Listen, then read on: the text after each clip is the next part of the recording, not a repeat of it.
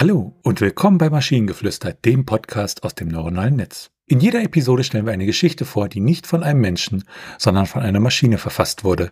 Und damit kommen wir zu unserer heutigen Geschichte über die Fortsetzung der Systematik.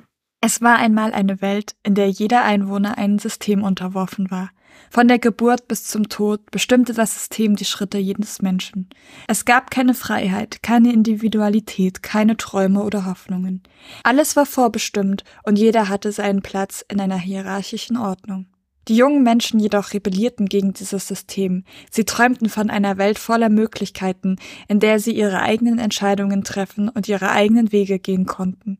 Sie kämpften für ihre Freiheit und ihre Rechte, und nach Jahren des Kampfes brach endlich das System zusammen. Die Menschen waren frei, aber sie merkten bald, dass sie in ihrer Freiheit verloren gingen. Die Welt um sie herum wurde chaotisch und unberechenbar. Die Menschen sehnten sich nach der Ordnung, die sie früher gehasst hatten. Deshalb beschlossen sie, das System erneut einzuführen. Aber dieses Mal würde es anders sein. Dieses Mal würden die Menschen entscheiden, wo sie stehen würden. Sie würden ihre Fähigkeiten und Talente auswerten und ihre Plätze in der Gesellschaft wählen. Doch es war nicht so einfach, wie es klang. Die Menschen kämpften immer noch um Macht, und nicht alle konnten ihre Wünsche erfüllen. Die Arbeitslosigkeit stieg, ebenso wie die Armut. Die Systematik schien die gleichen alten Probleme wieder aufzuwerfen. Und so begann die schleichende Korruption. Diejenigen, die die Macht und das Geld hatten, hatten auch die Kontrolle über das System. Sie setzten ihre Freunde und Familien in Positionen, die sie nicht verdienen, und sie schlossen die Tür für jeden, der zu schwach war, um ihre Spiele zu spielen. Die Menschen, die einst gegen das System gekämpft hatten, waren jetzt ihr Sklave geworden.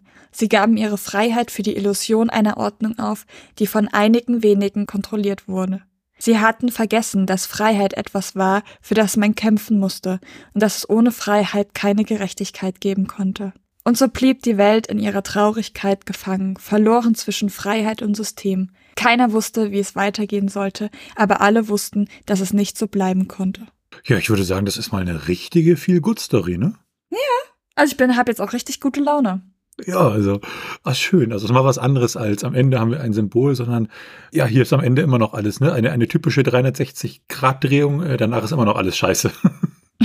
ich war auch längere Zeit, also die ersten Abschnitte, war ich sehr irritiert, worauf das jetzt hinauslaufen soll, weil äh, mit diesem da, dass die Menschen zurück zum System wollten. Ich habe gerade schon überlegt, so, wird das jetzt eine Geschichte, die absolute Kontrolle und absolute also dieses absolute System gut heißt. Also quasi sagt, Menschen können nicht ohne das. Oder was wird das? Aber es ist, es ist komplexer als das. Und das finde ich ganz gut, weil die Menschen sagen, wir sind in unserem, in unserer Freiheiten so ein bisschen verloren. Wir wollen wieder zurück zu dem, was wir kannten, weil da kannten wir zumindest das, was, also da wussten wir zumindest, was, was doof ist. Also, und äh, gehen dann wieder zurück quasi und jetzt kommen wieder die gleichen Probleme, aber anders, also verschoben.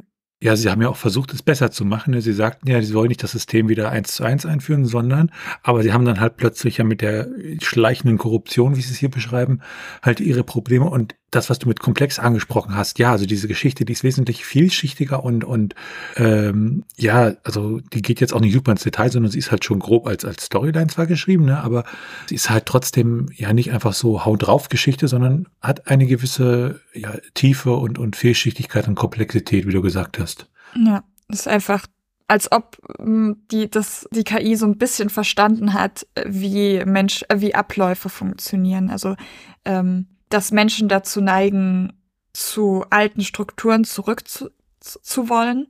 Vielleicht auch mit immer mit diesem Gedanken, früher war alles besser. Das ist ja so ein geflügelter Ausdruck.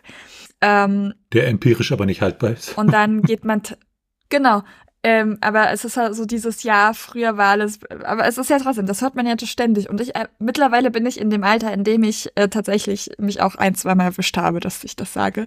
Und, zu, oder zumindest denke, naja. Ähm, und von daher, ich weiß nicht mehr, auf welchen Punkt ich hinaus wollte, also optimal. Schön fand ich den Satz, ähm, und so blieb die Welt in ihrer Traurigkeit gefangen, verloren zwischen Freiheit und System. Ja, der war, war richtig schön. Und wenn ihr Ideen oder Stichwörter habt für eine Geschichte aus der Maschine, zum Beispiel über Zero, dann schreibt uns eure Ideen per E-Mail an info.tnsh.net oder über das Kontaktformular auf der Webseite. Bis zur nächsten Episode von Maschinengeflüster. Bye bye! Tschüssi!